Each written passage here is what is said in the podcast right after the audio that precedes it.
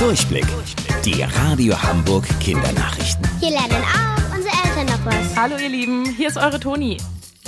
Seit Freitag gelten in Hamburg neue Corona-Regeln. In Schleswig-Holstein und Niedersachsen gelten diese erst ab morgen. Eine Regelung ist ganz neu. In Städten und Landkreisen, wo sich ganz viele Leute angesteckt haben, dürfen die Menschen sich nur 15 Kilometer von ihrem Wohnort entfernen. Das ist wahrscheinlich eher für eure Eltern wichtig.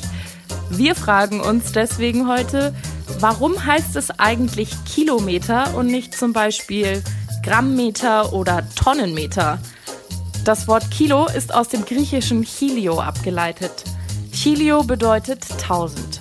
Wenn wir Kilometer sagen, sagen wir also 1000 Meter. Und genau das ist ja auch ein Kilometer. 1000 Meter.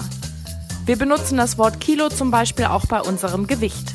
Ein Kilogramm sind nämlich genau 1000 Gramm. Biber rettet Biber.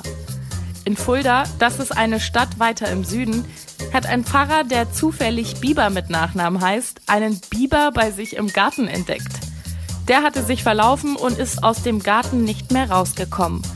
Der Pfarrer hat dann Unterstützung von Polizei und Tierschützern angeordnet. Die sind angerückt, haben das Tier in einen Karton gelockt und ihn wieder bei dem Fluss ausgesetzt, wo er lebt.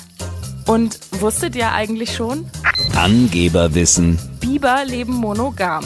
Das heißt, wenn sie einmal einen Partner oder eine Partnerin gefunden haben, trennen sie sich nie wieder. Das ist Liebe.